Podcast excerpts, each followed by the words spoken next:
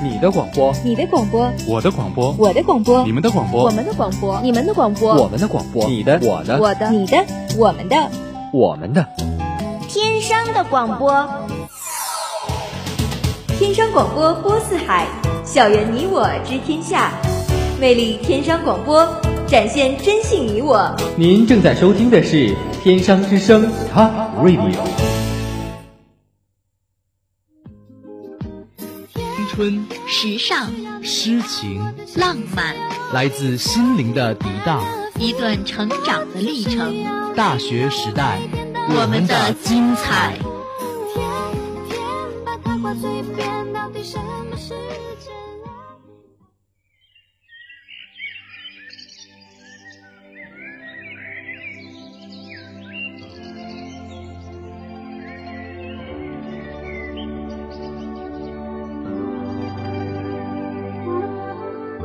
自由的色彩很诱惑，流浪的基调很悲情，放任性情，放任思绪，流浪彼端，宠爱一段属于我们自己的春华秋实。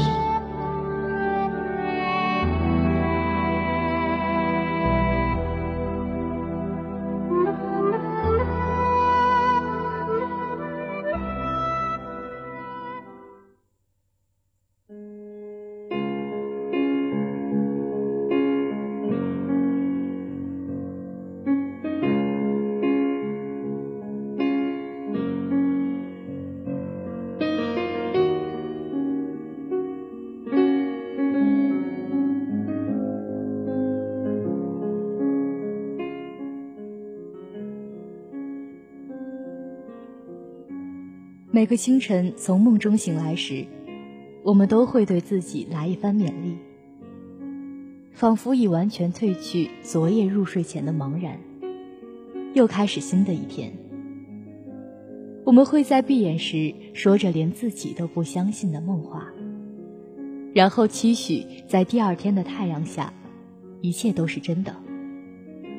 生活在一天天的勉励和推脱中毫无痕迹的过去了。而自己却过得浑浑噩噩，有时候会有点心慌。看着杂乱无章的生活轨迹，想补救，又无从下手。有时候会安慰自己没关系，错过就错过了，我还有明天。大家好，周一下午的大学时代与您准时相约，我是静一。大家好，我是清北。即使害怕浑浑噩噩，极度排斥碌碌无为，还是一遍遍编织谎言，一次次欺骗自己。明明知道自己为什么一无所有，可就是无法正视那些赤裸裸的原因，无法坦然承认自己的欺骗。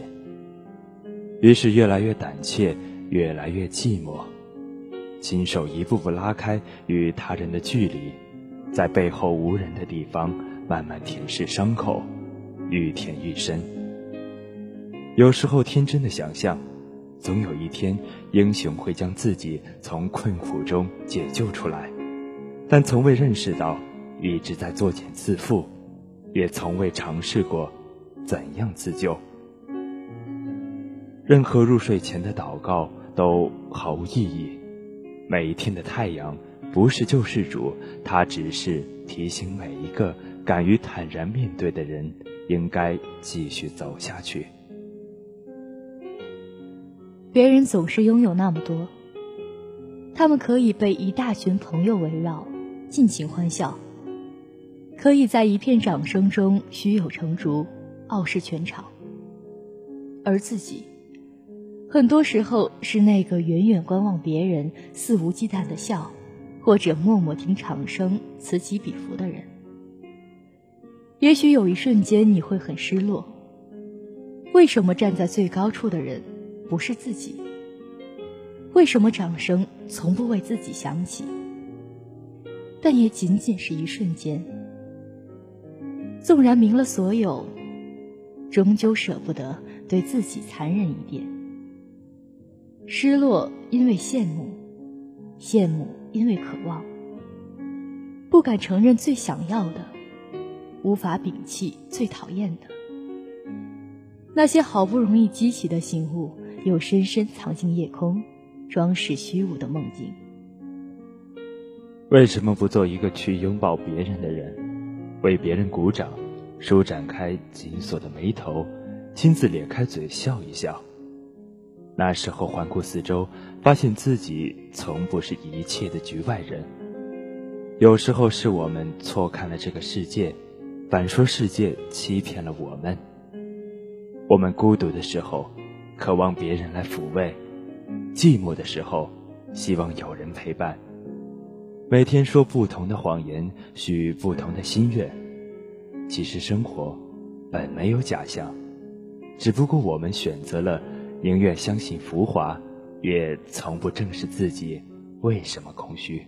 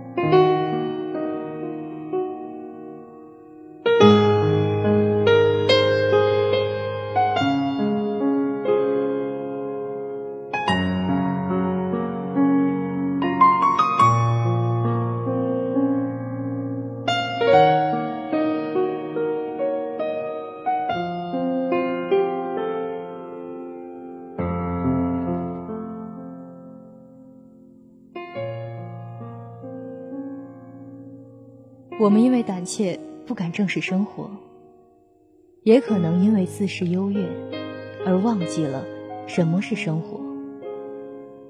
同样是一种欺骗。谁不拥有值得骄傲的资本？谁没有过值得骄傲的事情？我们都是某方面的佼佼者。有人能将五线谱上的音符转化成婉转动听的歌声。有人能从每一笔墨迹勾勒出诗情画意，有人能将生活汇聚成一部雄浑巨作。当然，这些人或许离我们太遥远了。读书时，我们是班级的前几名，也曾收获过不小成就，至今拿着奖学金。成长的路上。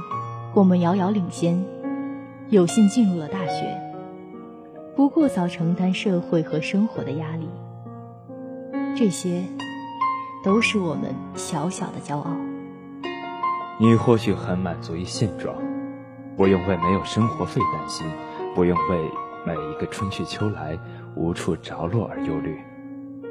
在父母与校园的庇护下，我们还被称作为莘莘学子、知识青年。比那些烈日下在工地上劳苦的同龄人有一种自然的优越感。你或许可以心安理得用父母的钱大笔支出，山穷水尽时一个电话就能马上收到银行进账的短信。你也不用肩负砖瓦的重量，不用忍受汗流浃背的难受。相较于烈日和严寒中奔走的他们，你已经早早忘记了。什么是生活？我有一位迈入社会已经七年的朋友，在一次聚会时，他说过诸多感言。他羡慕我们毫无生活压力的校园，怀念课桌与黑板的空间。如果可以重来，一定会早早踏入社会的潮流。在他七年的阅历面前，我发现自己有如此多的未知。他们知道什么是坚持，不管怎样精疲力尽，也得完成今天的任务，才可以拿到两百元的薪酬。他们明白什么是忍耐。烈日当空时有多眩晕，寒风酷风中有多渴望温暖。他们也品尝过什么是煎熬。春节阖家团圆时，他们无时无刻不在望眼欲穿，想念家里的那份饺子香味。我们没有尝试过他们的困难和无助。初入社会时被欺骗而投诉无门，尊严被老板肆意践踏，伙食难以下咽。他们哭过，也咬牙忍耐过，一天天，一年年，为了生活而生活着。仔细想来，我们是多么幸运，也知道未来有多么沉重，所以在提及未来时，气氛会变得很微妙。甚至会闭口不谈这两个字。该规划的未来还没有一丝头绪，该通过的考试仍在补考当中，该学会的部分仍没有学会。我们还不懂什么是生活，有什么资格自视优越而欺骗自己？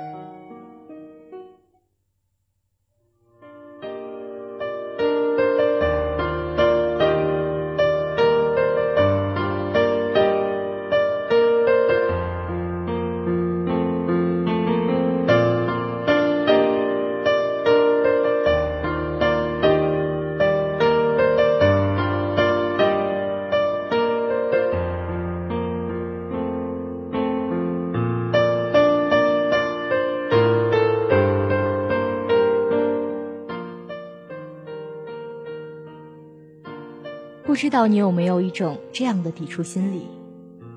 以前优秀的时候，不在意别人认不认同你的努力；现在不够优秀时，却要以各种方式极力证明自己有多努力。我想，这大概是对你没有完全努力这一事实的掩盖，又是一种欺骗自我的方式，欺骗自己在多么努力的生活着。生活不需要一定证明些什么，没有人会在意你每天列出了多少条条框框。更具说服力的，还是你履行过多少，又实现了多少。我们在说着自己已经成熟的同时，还是会许下一些不切实际的诺言。当根本经不起考验时，诺言就不慎变成了谎言。有的人喜欢在幻想里愚昧迷失，沉溺在麻醉自我的感觉里。那时候谎言也会听得很顺耳。有一天，一切幻境剥落，只留下现实难以接受的斑驳，生活也不会就此戛然而止，只不过想象中的天路轰然倒塌，那条被虚幻掩藏的真实路径逐渐清晰起来。生活还是会朝着原本的方向延续。都说谎言与现实相悖，如果是善意的谎言呢？我们偶尔将一次生活的臆想视作一个善意的谎言，只要不是异常的遥不可及，相信用心就可以将它延续成能够触摸的现实。生活的黑白背景通过臆想的渲染才会变得丰富。只要我们将每一份可贵的意象涂上自己满意的颜色，然后绘出最浓重的画作，生活也因此而绚丽多彩。不管因为胆怯而不敢面对生活，还是因为自视优越不知道什么叫做生活，我们要经历成长。那些自我欺骗便是必经之路。我们的一生也不可避免会充满各种谎言。黑暗里永远看不到影子，谎言也不会在自我沉醉中显现。所以，在成长过程中，我们需要一盏小小的灯，用来印证许下的诺言是不是自我欺骗。一段美妙的音乐过后，美丽人生与您不见不散。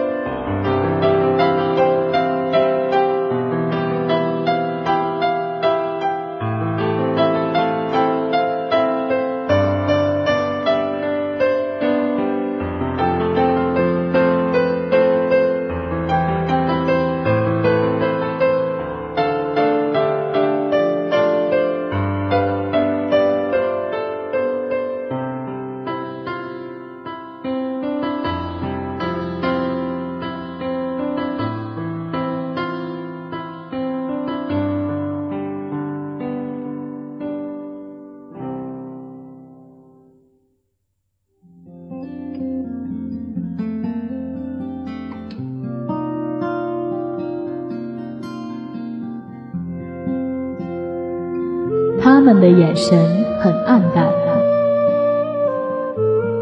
他们的转身很华丽，他们的感动很纯粹，他们的故事很清冷，他们流光溢彩，美丽人生，美丽人生。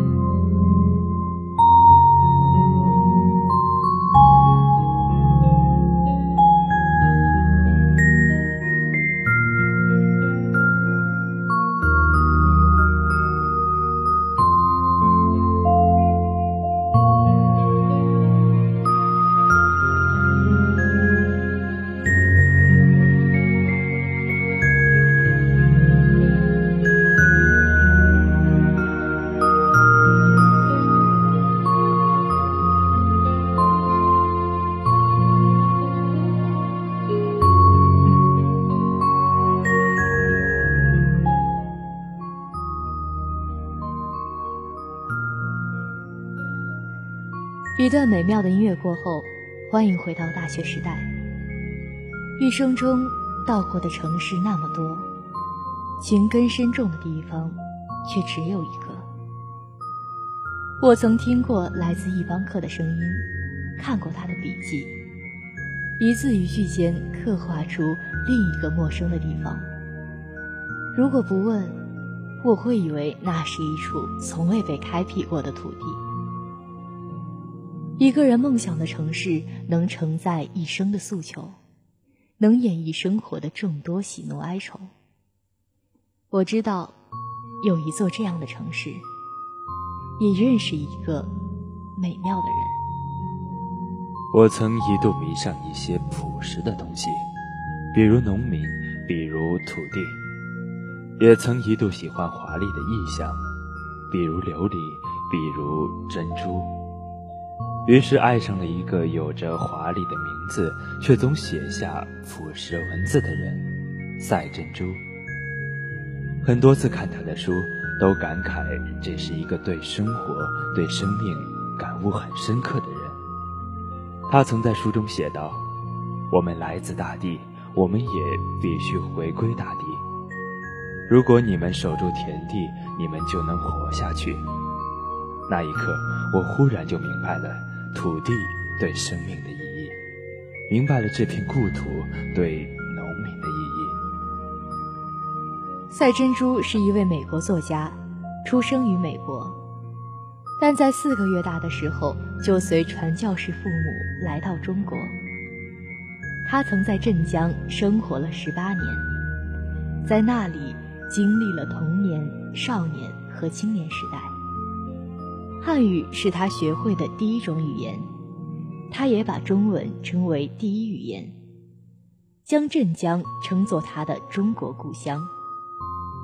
站在现在的镇江风车山上，我们仍能看到他的故居，听到他曾就读过的学校中传来的读书声。他曾在那片土地上留下满地的欢声笑语，尽管岁月。过了很多年，我们仍能想象得出他当时执笔沉思的模样。赛珍珠十八岁的时候，因为义和团运动才第一次见到美国，时隔两年又再次回到中国。四四十岁的时候，他才开始尝试写作。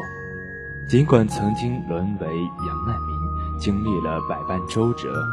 尽管再次回到家乡时，整座院落成了瓦旧和公厕，却在看到异乡遗留的书籍时，激动得不能自已。就在这箱书中，完整的保存了他在母亲去世后为其写的手稿，也是我们后来看到的《玉邦课》。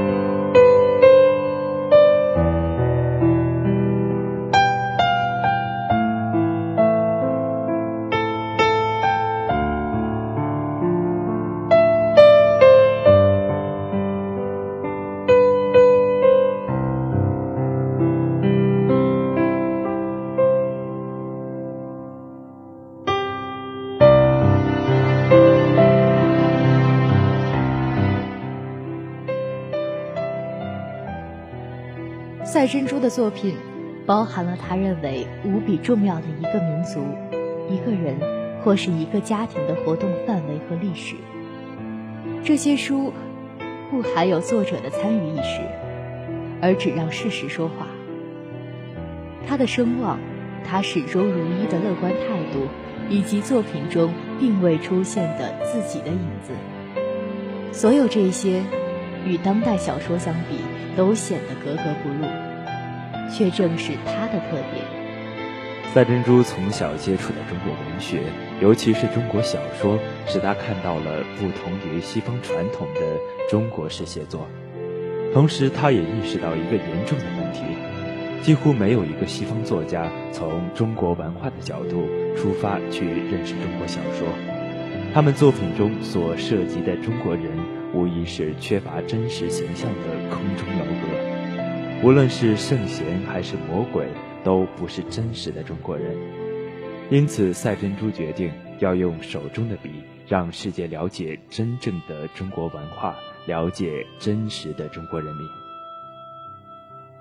在赛珍珠的作品中，主角几乎都是中国人，而西方人多是以传教士身份来中国的配角。这无疑颠覆了以往的传统写作方式。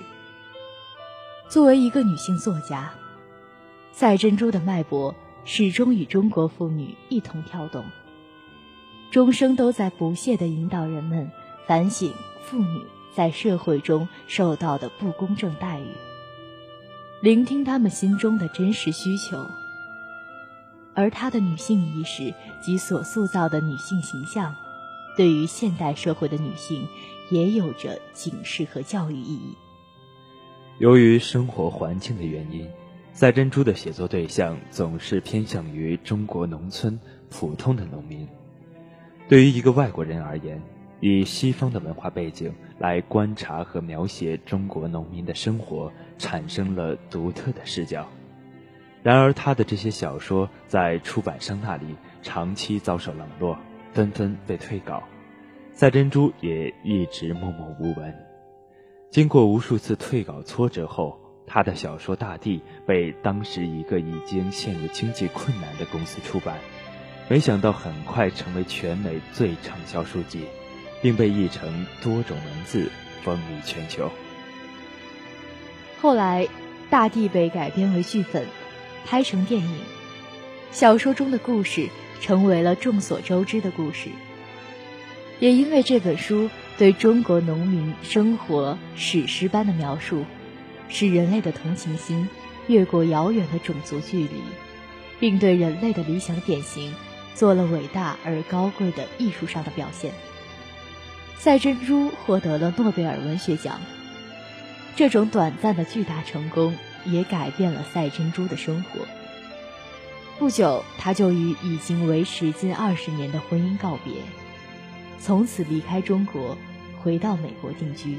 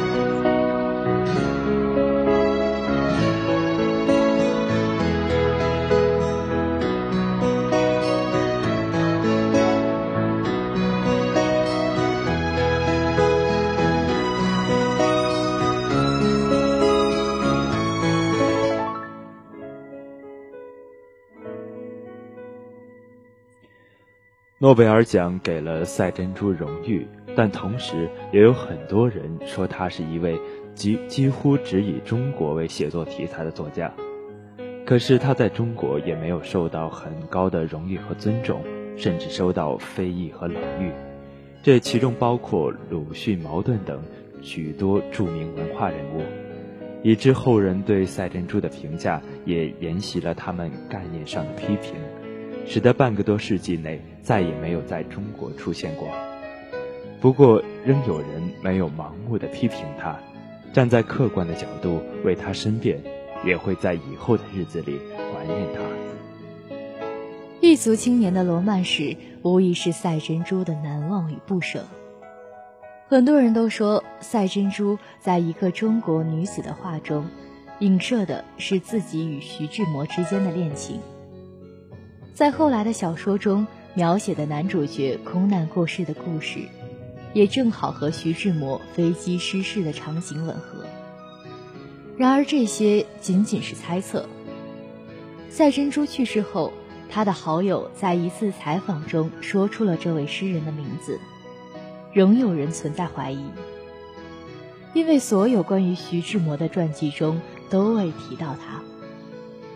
赛珍珠也可能只是单相思。这段鲜为人知的异世情缘，就这样成为了难解之谜。